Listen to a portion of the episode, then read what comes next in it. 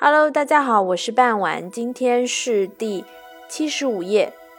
重耳流亡，公元前六二三年，晋文公称霸。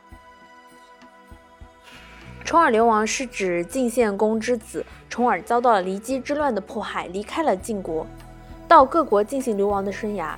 重耳在国外颠沛流离了十九年。辗转了八个诸侯国，直至六十二岁才登基做了国君。他即位后励精图治，发展生产，晋国很快就强盛起来。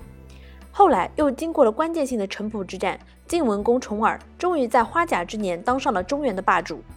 晋献公年老的时候，宠爱一个妃子骊姬，想把骊姬生的小儿子奚齐立为太子，把原来的太子申生杀了。太子一死，献公另外两个儿子重耳和夷吾都感到了危险。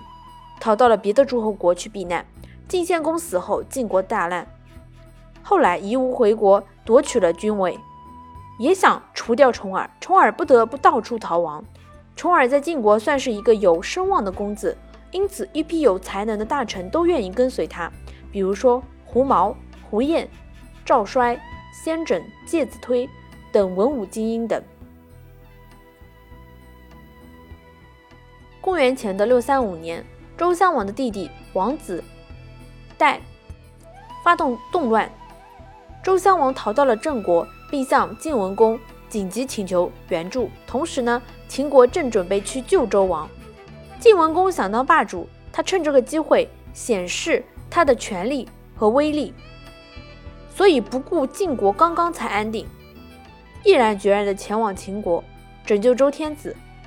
不让秦国得到功劳，因此他答应了周襄王，打败了王子代，并护送周襄王回京城。为了感谢晋文公的恩惠，周王把河内、杨樊等地区呢赏赐给了晋国。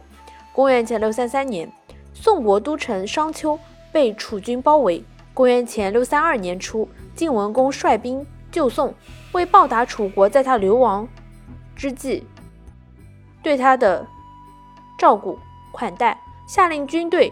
退避三舍，在魏国的城濮大败楚军。城濮之战是中国历史上最早有详细记载的战例，也是诱敌深入战术的典范。晋文公主持了建土之盟，成为霸主。好了，今天的内容就到这里结束了，我们下期再见。